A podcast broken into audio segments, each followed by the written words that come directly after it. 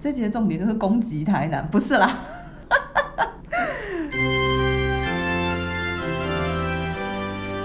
欢迎光临爱爱大楼，什么都聊，聊到你走心。大家好，我是安吉。我是哈利八强。好，我们有一个很劲爆的的开 头。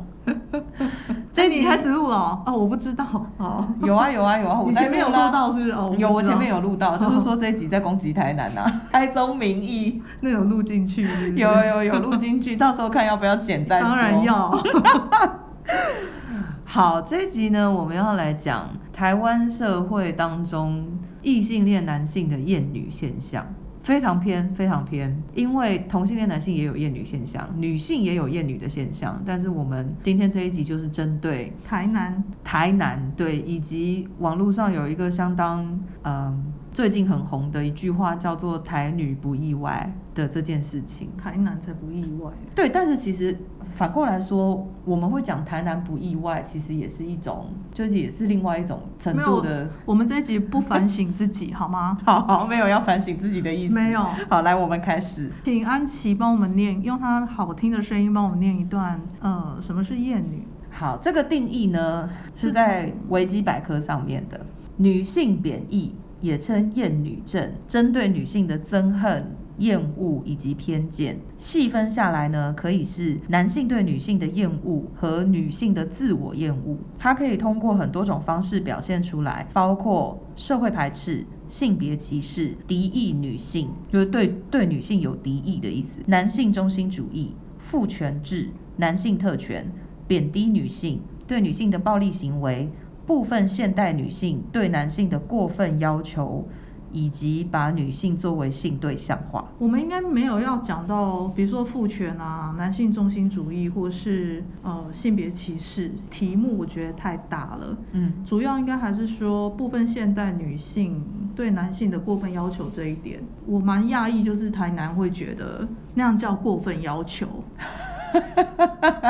男性其实对女性也过分要求啊。对，可是我觉得就是因为他对我过分要求，所以而我我反要要求他，他凭什么说我过分？来来来来，八强来，我们举一下，我们举一下例子。八强觉得就是所谓现代女性对男性的过分要求的这个部分，我们我们针对这个来认真讲一下比。如说你前几天贴的那个题目里面，他有讲到说，现在的台南有一些，我还是强调有一些啦哈，说三十几岁的台女生活太美妙，来听听看她叫什么叫美妙的生活。对这段我真的看得非常的火，有着四五年级的爸爸，上辈子的情人供他们吃好喝好，嗯这是第一点。嗯，第二，无数阿宅工具人抢着来送鸡排、修电脑。嗯第三，毕业后不用买车买房，嗯赚多少花多少。嗯第四，成绩好的就出国留学，过着西方人的生活，看能不能交个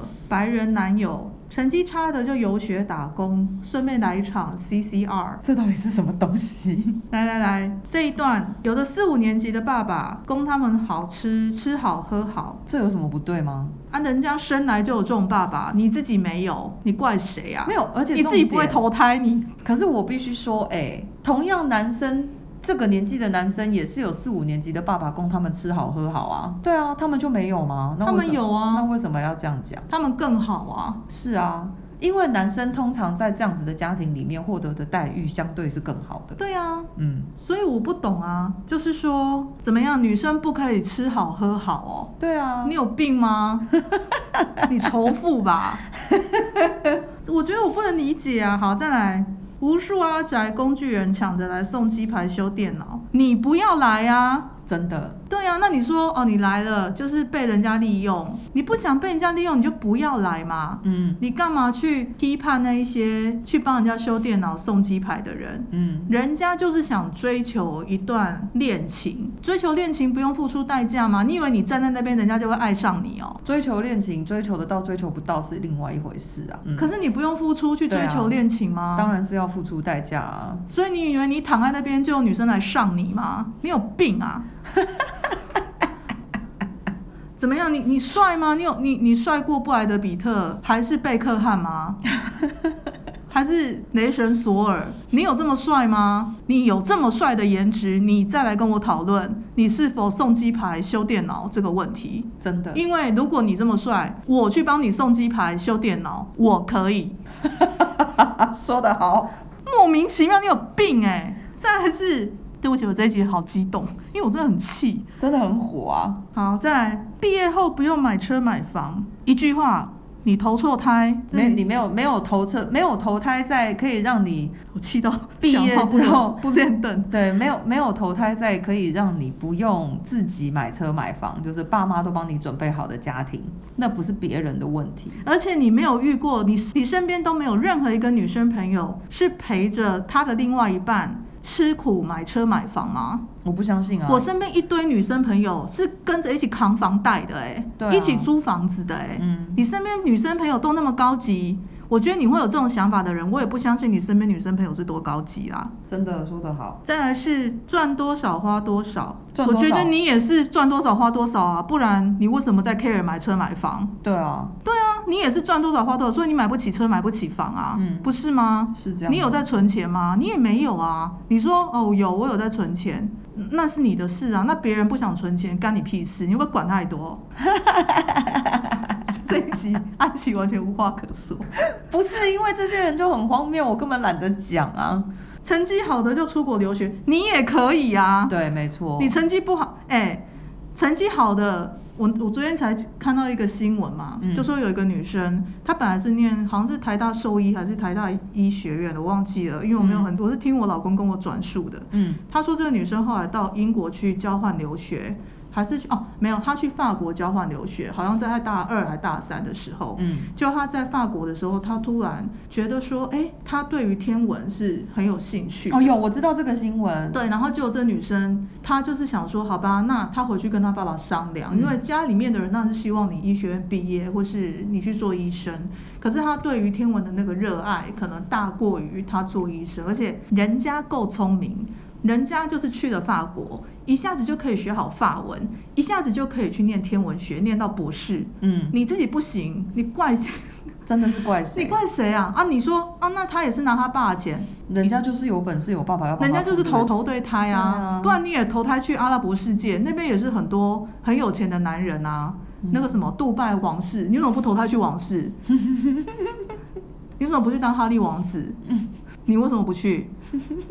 再来就是，你真的很气。我跟你讲这一集，我真的是气死了。你看，光是这么一小段哦，中间就是值得跟他吵架的事情有多少？真的。然后呢，过着西方人的生活，你为什么自己不去过西方人的生活？哎等一下你这不个会买机票吗？啊这个我要讲，这个我要讲，西方人生活就比我们好吗？不是第一，西方人的生活就比较好嘛。第二，要过西方人的生活，不一定要出国留学。如果你真的想过西方人的生活，台湾现在有各式各样的资源，你都可以过得不上。是，台湾本来就在过西方人的生活。我告诉你，你会讲这种话，完全没有对台湾的社会的理解。我们所有的系统都是跟着美国的系统建立起来的国家。你在那边跟我讲什么西方？我跟你讲，你你开的高速公路都是照着美国的高速公路逻辑去设计的。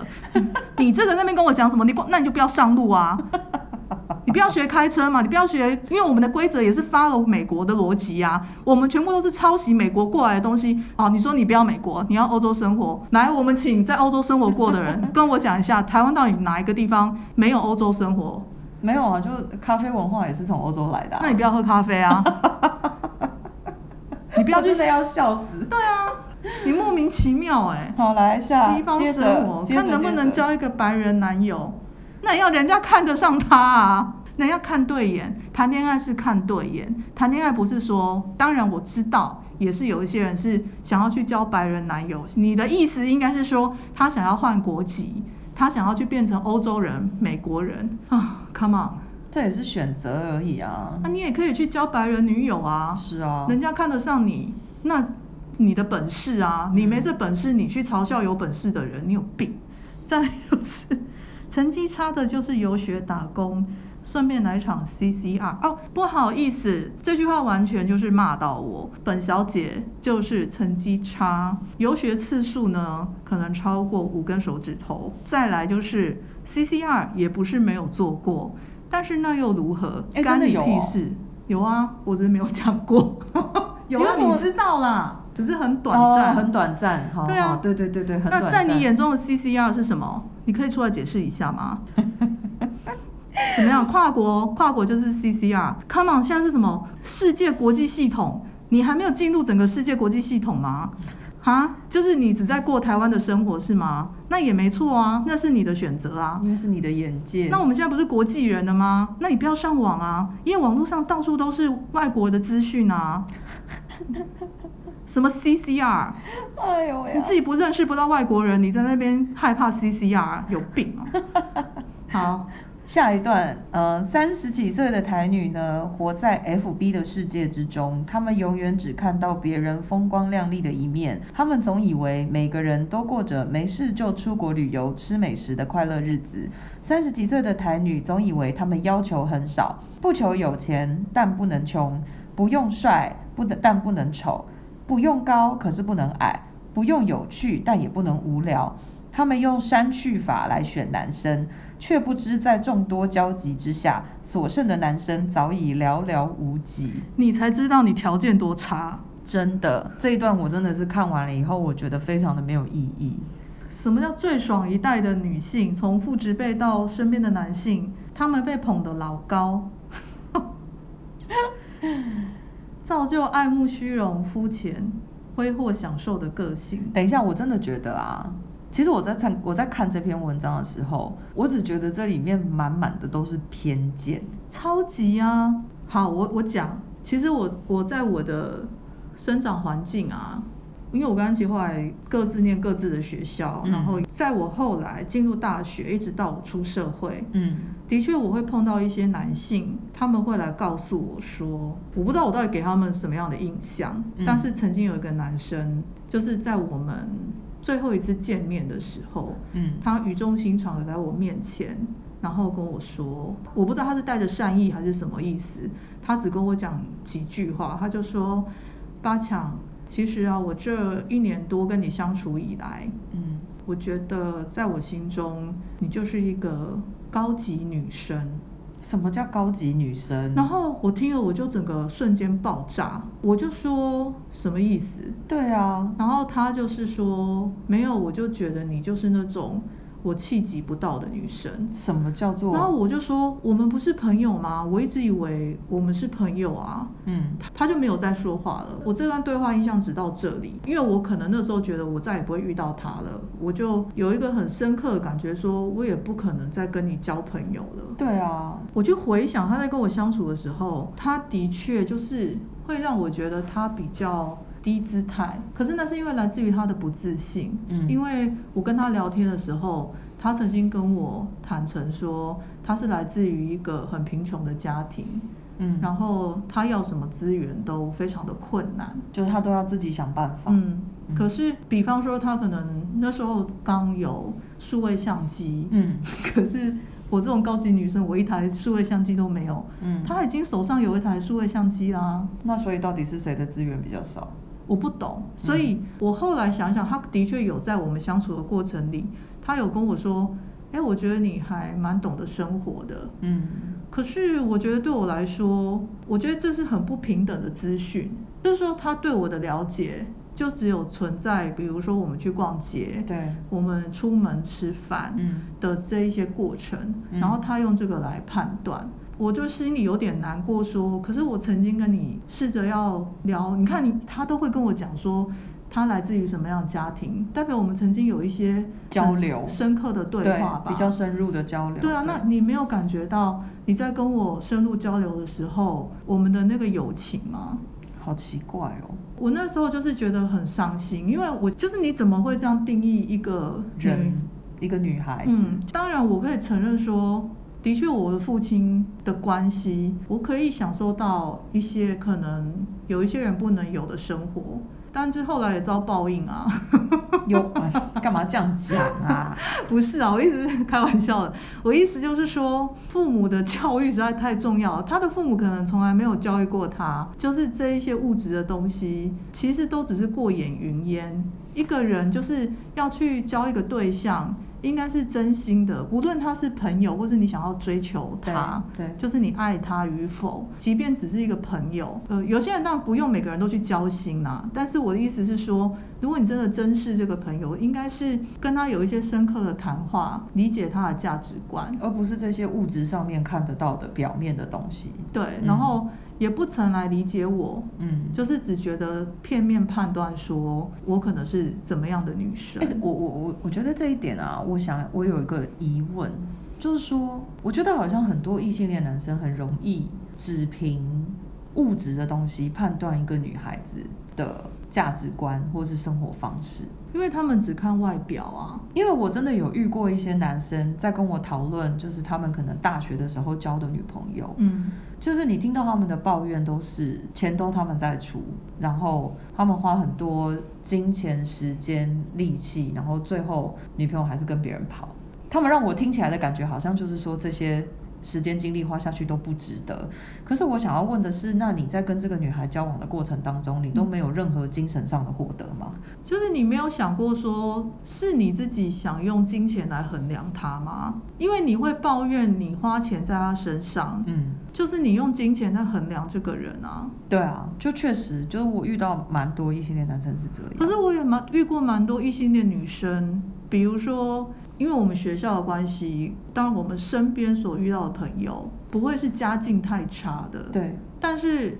即便我到了大学，一直到我，即便我出社会，嗯我也蛮奇怪，因为我身边的朋友，即便出社会后，家庭环境也都不差。对，我的也是。对，那我就会觉得，好吧，我也许就是活在自己的同温层。可是我也有遇过一些，即便家庭环境还不错的女生，她最后也是选择一个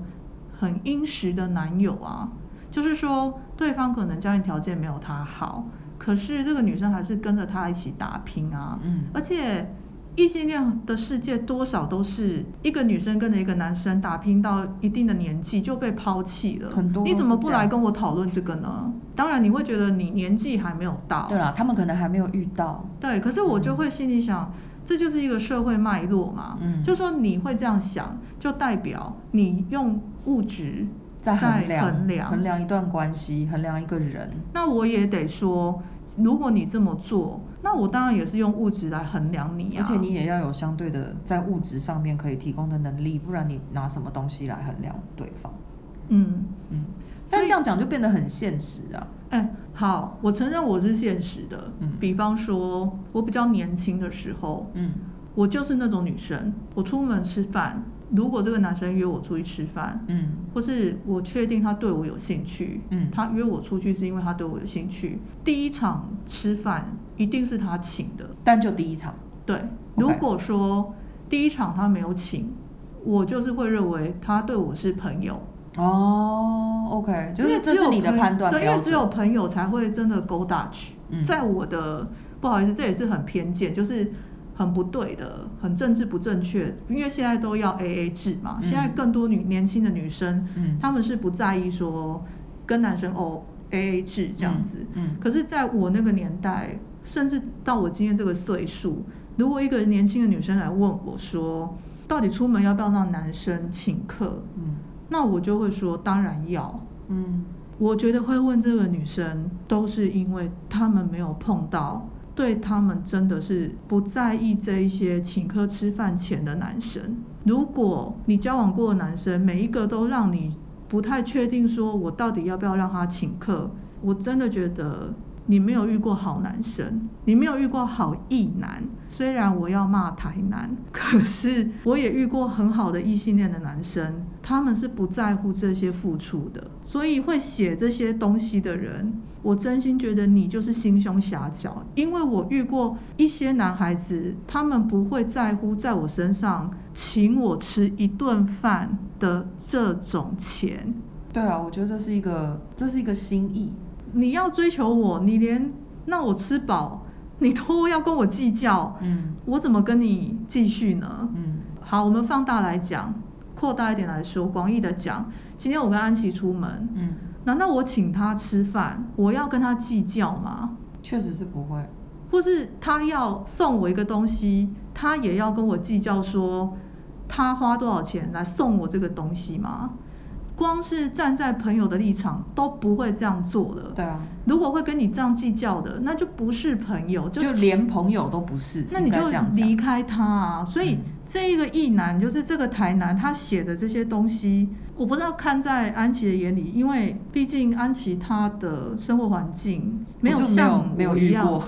不是我一说不像我一样，我真的是完全活在异性恋霸权的一个女生，一个异嗯女。对，那安琪因为她接触的人比较多，是她的同温层。嗯，对，然后也许有一些异性恋的人看到安琪他们这样的同温层就会避开，嗯，所以他遇到的也是稍微少一点点，不是说完全没有，但我觉得但真的比较少。对，所以嗯我不知道这些东西在安琪眼里看起来就是说，在你的生活里面有遇到这种男孩子吗？我只能说我很挑朋友，嗯，能够留在我的交友圈里面的异男，基本上如果有这种倾向，应该就不会在我的交友圈里面。 嗯，对，就是嗯，我真的蛮挑朋友的。然后又因为我是女同志嘛，所以对于跟男生交往的这种经验，我很难，我很难说什么。他们会对你有一些说哦，你为什么不穿裙子啊，或是说你为什么不化妆打扮，会对你有这样的男同志才会这样子批评我，哎，姐妹就先 不要讲。就就是对啊，我就真的只有男同志才会这样子批评我。我说真的，可是就你遇到的异性恋的男生没有，没有，我觉得他们可能也觉得，呃，不需要讨论这些事。嗯，就是我跟我的异性恋男性朋友讨论的事情都是比较，哎、对耶，回想起来，我们讨论的事情都是比比较，比如说什么政治、经济、国际关系， 对啦，因为异男有一有一部分异男是很对这个很关心的。对啊，对啊，啊，然后又正好我的朋友真的是大概都是对这些事情会有兴趣、关心的，为什么有这么多人头脑很好的朋友？ 我觉得我就运气好哎、因为这一些像我现在在交友圈里面还留着的异性恋男生朋友，蛮多是因为我当然就是工作之后嗯才遇到的嘛，嗯然后呃大学朋大学同学也有，嗯那大学同学里面就是有一两个就是真的关系很好的，我跟他们讨论的事情也都是会偏这一方面，对，所以我比较真的比较没有遇到说对于女性的这一种，嗯，就是在交往过程当中，嗯或者是说他们对女性的一种全面性的偏见比较少，我比较真少的啊遇到，但是我的脸书上还是有时候会出现一些白痴言论，那我都跳过去。对， 那个就是你知道看看就好，然后它里面有讲到这篇文章也有说，有一个女生她说，台湾男生不喜欢我晒得黑黑的，嗯有一点 chubby，嗯脸蛋也不是他们认可的正妹。以前喜欢过的台湾男生没有一个喜欢我，所以后来的交友圈都偏向外国人。哎、我觉得这个真的很妙哎、就是台湾男生好像有一个特定的审美观，但我不知道这个审美观是是怎么建立起来的。就是社会文化价值啊，嗯因为我就不长在这个审美观里面啊、有我知道，以前我们有讨论过，嗯对，就是虽然有男生是吃你这种长相的，但是很少，嗯，然后我对大部分的男生也没有什么反应，嗯，所以导致就是无性恋倾向加上没有反应，所以就你你老公是一个特例啊啦，我只能这么说。可是我意思是说，我不觉得男生这么狭隘，确实，男生不应该是这么狭隘、啊，因为我老公他虽然是个特例，但是在他之前我也有遇过，比如说会表达很欣赏我的男生，嗯但是当然那都只有外表，嗯因为有一些是完全没有心灵交 流。这就是我要讲的，男生可以因为外表没有心灵交流，嗯就是来跟我表达他对我的喜爱，嗯的这样的状态下，其实女生是会有一点觉得问号的，会啊，就你认识我什么？除非那个女生也是很肉食性啊，嗯就是说她也只想要肌肉男啊，然后只想要一段快乐的关系。对，或者只想打炮。嗯哦，那当然那个比条件标准是不一样，但我觉得百分之七十，但这也是我的偏见，我也认为百分之七十的女生。多少还是希望有一点心灵交流的恋爱吧，女生应该是比较倾向心灵交流的恋爱，没有错啊。嗯，对啊当然现在越来越多女生可以性不要爱，对。但是我只是觉得，如果站在六十好六十趴的女生，你要去跟这六十趴女生，就是说我喜欢你的长相，因为你很白，你皮肤很好，你身材很 好，你胸部有 A B C D，你可能一开始不敢讲啊，但是你的确也是先看到他的大胸部，就是你才喜欢他嘛。虽然我能理解看到大胸部是蛮开心的啦，好无言哦。 因为我以前有一个大学同学，他就是身材很好嘛，嗯，所以他随便穿任何衣服，嗯不管那个衣服剪裁怎么样，他一定会露出乳沟。啊，真的假的？嗯，他就身材非常好。 OK 所以即便我但跟他是刻意的吗？没有没有，，她也许有一点，嗯但是我觉得无所谓，因为我欣赏这种女生。嗯对，那她又比较文静斯文，哦，OK，，对，那就是连我跟她讲话的时候，我都只看着她的胸部讲话， 就是太好看了嘛。所以她每次我跟她讲话的时候，她就会提醒我说，你不要一直看着我的胸部她讲，不是，她会说我的脸在这里， 好哦好然笑，后不在这里。太好哦笑现在了，你们看不到我的动作，但是她就是比她自己的脸跟比她的胸部这太样。好笑了。对，可是就是说，因为我本来就是一个很很欣赏女性的人，所以我会去欣赏各式各样的女生。就 again 啊，你就是其实是潜在的女同志啊，你哦是给我吗好好的思考。好啦，没有我啦，都已经结婚了， 没有啦，没有啦，继续。对我希望你老公不要 听，他一定会觉得我是故意的。他觉得你在带坏我，真的不会啊，要带坏早就带坏。 啊真的，二十年前就带坏了，不用等到现在。但那时候你也没空，你在谈恋爱。 当啊然，其实我觉得厌女这个东西啊，我觉得台南啊，就是以台南来讲， 嗯，我真的也遇过很多台湾男生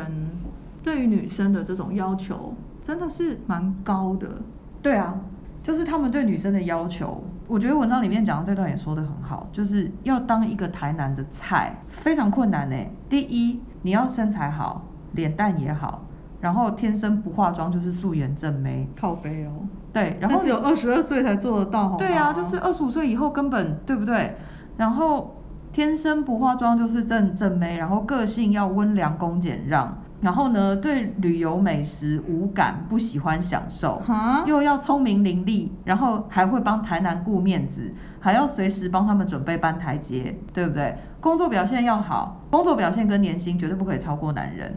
这是什么东西？就是对我来说，我会觉得看到这里，我就会觉得，Hello，你们还好吗？那不是跟刚刚讲的前面我刚刚诉说的那些条件完全就是相反啊？没有，他们就是觉得那样子的女生不 OK，因为他们要的是这种女生，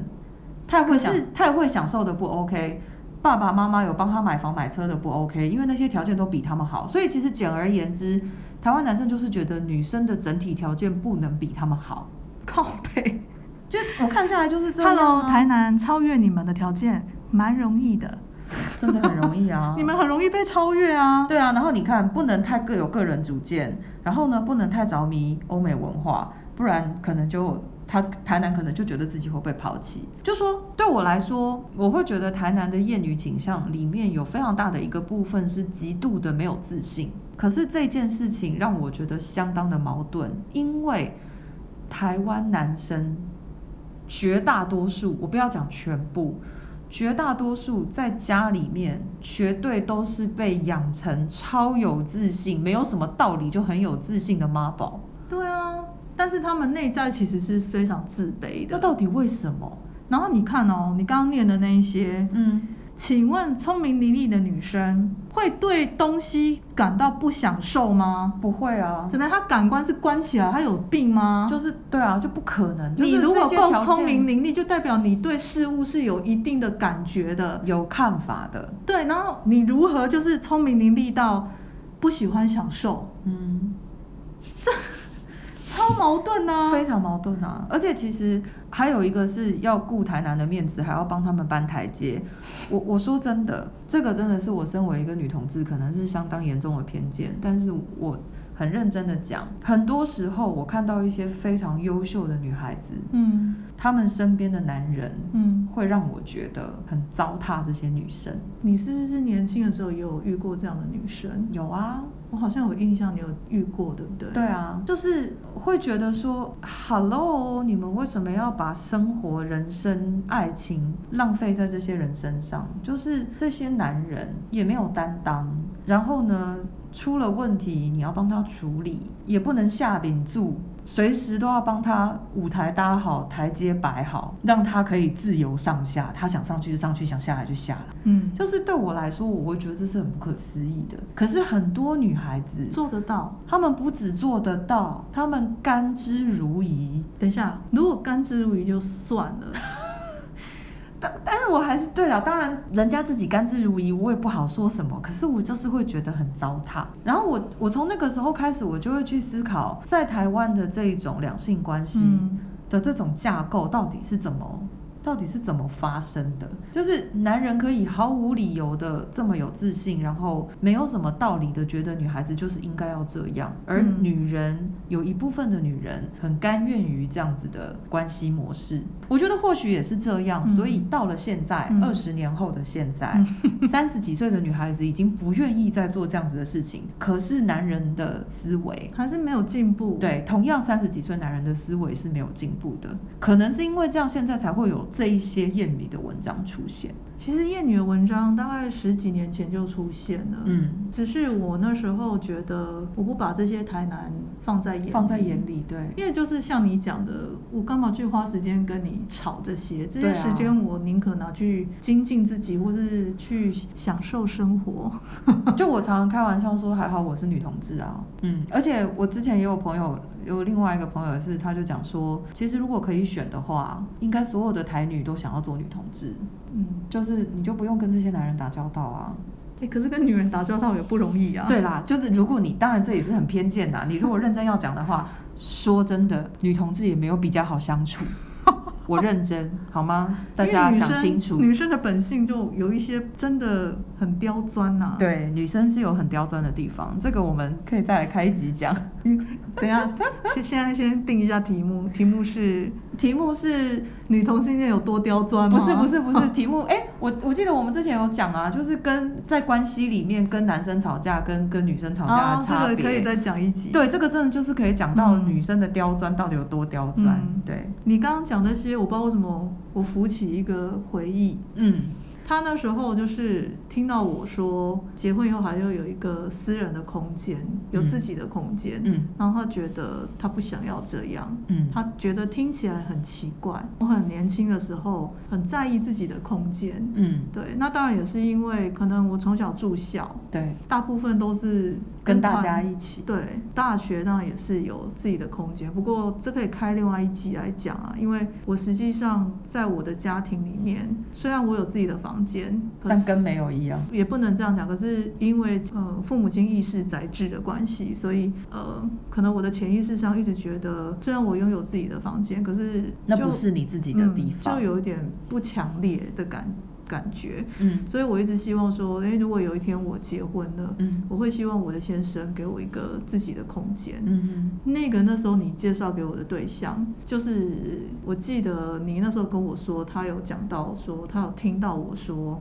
我希望有自己的空间，他觉得很奇怪嗯哼，。是我跟你讲的。我记得是 OK，对，但也许那是他的借口，是拿这件事情出来做借口，我就觉得相当的奇怪，很奇怪啊，就是的确是非常父权的想法。他也是很父权的人。那个男生后来回来台湾没多久，他们两个人就很自然而然的分手了，嗯因为他那个女朋友是相当独立自主、非常有自我空间意识的人。嗯嗯嗯然后他后来就是娶了一个中国女人，嗯，相当黏腻嘛，就是这我就不知道了，哦但是也是听朋友说的啦，就是那种凡事就是以夫为天的那种很传统的中国女人，所以中国还有这种女人吗？，有还哦中国是女有人，很强势哎、嗯还是有，呃，这是偏见啦，但是我不知道他去哪里取到的，但是听说是很传统的，真的假的，对，我交手过的中国女生不得了哎、我知道啊她们比台女还我知道、啊，就是我老婆弟弟的老婆就是啊，哦，不管她出生于哪一个阶级，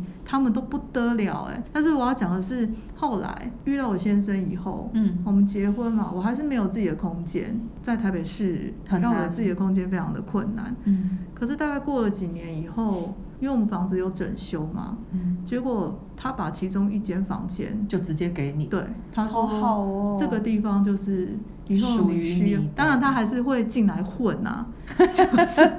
还是想跟你黏在一起，就是还是会混在一起。我意思是说，可是他有表达一件事情，他愿意给我一个空间。嗯那我觉得这世界上还是有这种男性啊，有啊，其实是有的。对啊，他也没有说什么先进的什么头脑，可是他就是会想到，他会思考到，他就是觉得他在意我，嗯所以我跟他讲过这件事情，嗯我跟他说啊，其实我真的很希望有，如果可以的话。嗯人在交往的时候会交换很多意见，会想很多，会讲一些可能自己对未来的期望。我觉得他有记得这件事情，对。所以他后来他虽然是过了很久以后，他才实现的这件事情。但他一直记得，我但是觉他得有记得，所这以我要很重我要跟台南讲，我们刚刚以上讲的那一些什么骂你的东西，我只能告诉你，那是你不够喜欢他，对你不够喜欢对方，然后对方也不够喜欢你，因为一个女性又是偏见。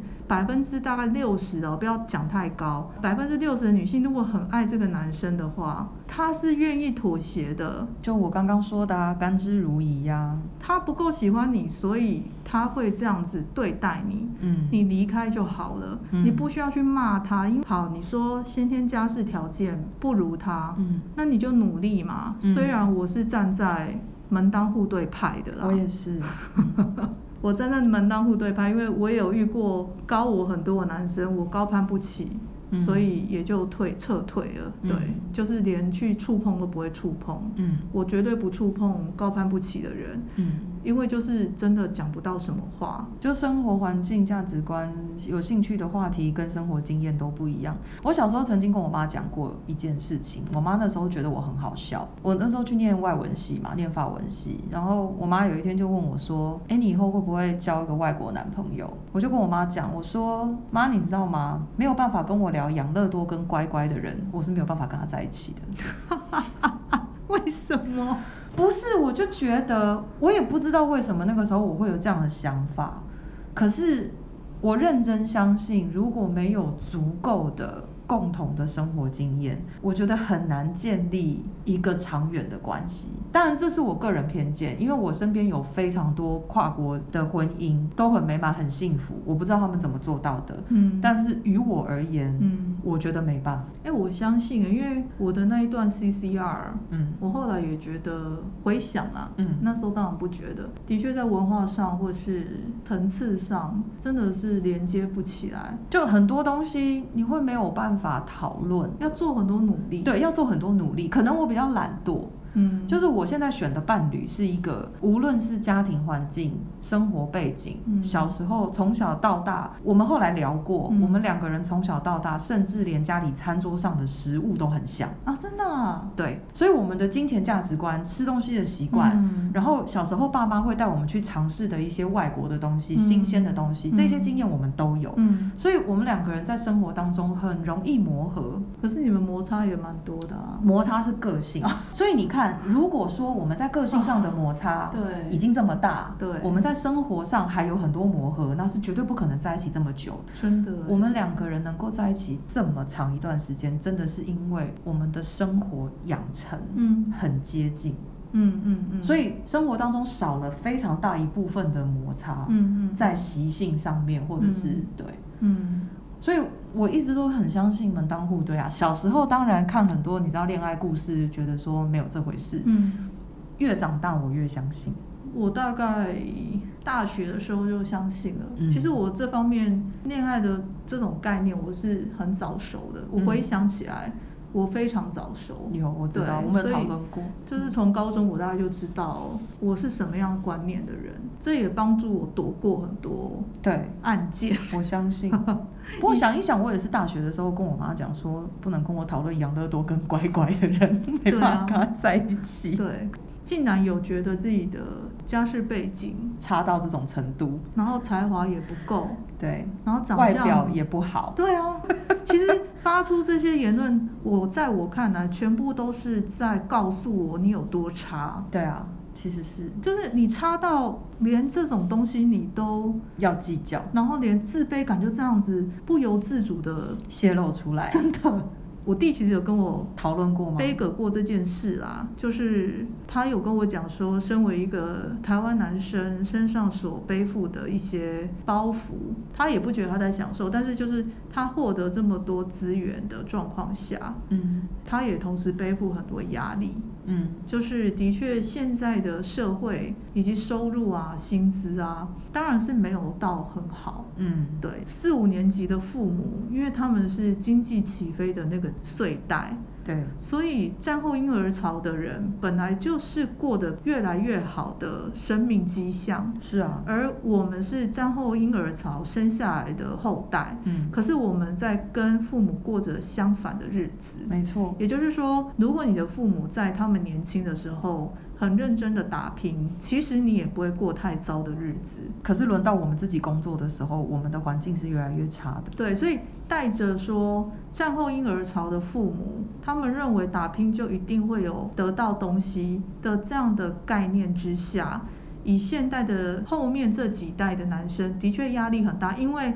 我们这个接代或是我们这个 generation 就是属于，即便努力，我们有一集在讲阿姨我不想努力了，因为在讲的东西就是我们根本就是怎么努力都不见得会获得像父母他们那个年代，他们努力就一定有成果，对，我们不一定有成果。那是大环境的差异。而且的确，一男或是台南比较可怜的是，因为父母会觉得，这是我弟弟讲的，就是父母会觉得我给你这么多资源，给你这么多自信。然后什么东西都给你了，你怎么表现的这么差？可是不见得是他没有能力，或是他没有才华，而是在现在这个社会所给予的这些男性，的确就是真的很少。就机会就是只有这样。他的回馈就是真的很少，而他很难去说服战后婴儿潮的父母说，我不像你们一样，我对们现在就是在过着。努力没有回报的生活。可是父母是不理解的，嗯因为他们的生命的经经验验就会认为说，怎么会？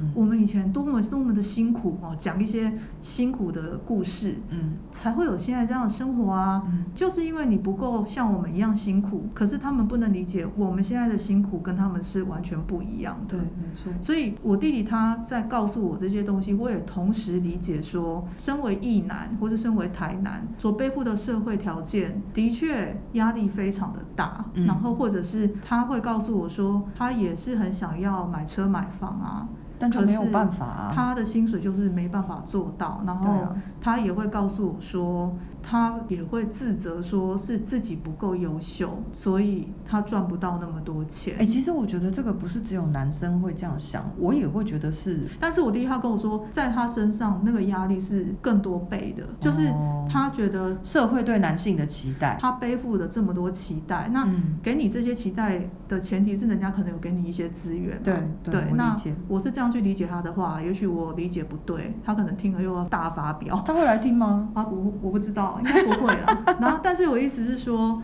我觉得我弟弟是在跟我表达，其实身为台南也有台南的压力，嗯，就是这个说我可以理解啊。对，可是嗯他也会有，比如说他看那些文章，他的确也会觉得说，没错，我骂的对，就是这些女生怎么样怎么样。我也有一些男性朋友是觉得，就是女生对就是这样，对，就是脸书上面啊， 就我说有一些奇怪的言诶论，为什么我是连跳友过了吗？还是没有啊？有时候是私下啊，哦哦，对好、嗯但是我觉得我弟也是很诚实的在告诉我说，对啊，你们女生就是好逸恶劳。嗯，对，能怎么讲呢？社会上对男生的要求或是竞争，就是比较大，对，那嗯你们真的很辛苦，嗯好、就是虽然前面一直骂你们有病，那你们真的有病啊，因为你们的病是被这个社会逼出来的，逼出来的，对对，如果说我们的社会像北欧这样哈，哦就是每个人都可以去做自己高兴的事情，比较对男性跟女性的期待是几乎等值的，嗯，或是比较自由，对哦，那嗯你可能就不会这么愤怒。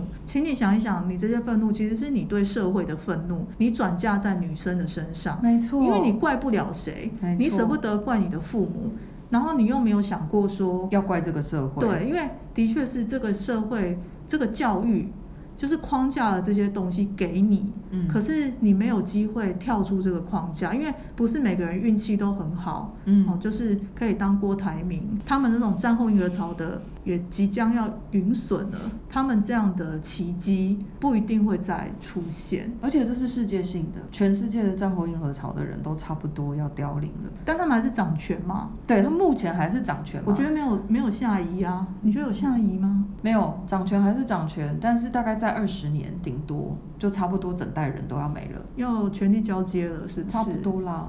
而且我们这一代就是完全被跳过的啊、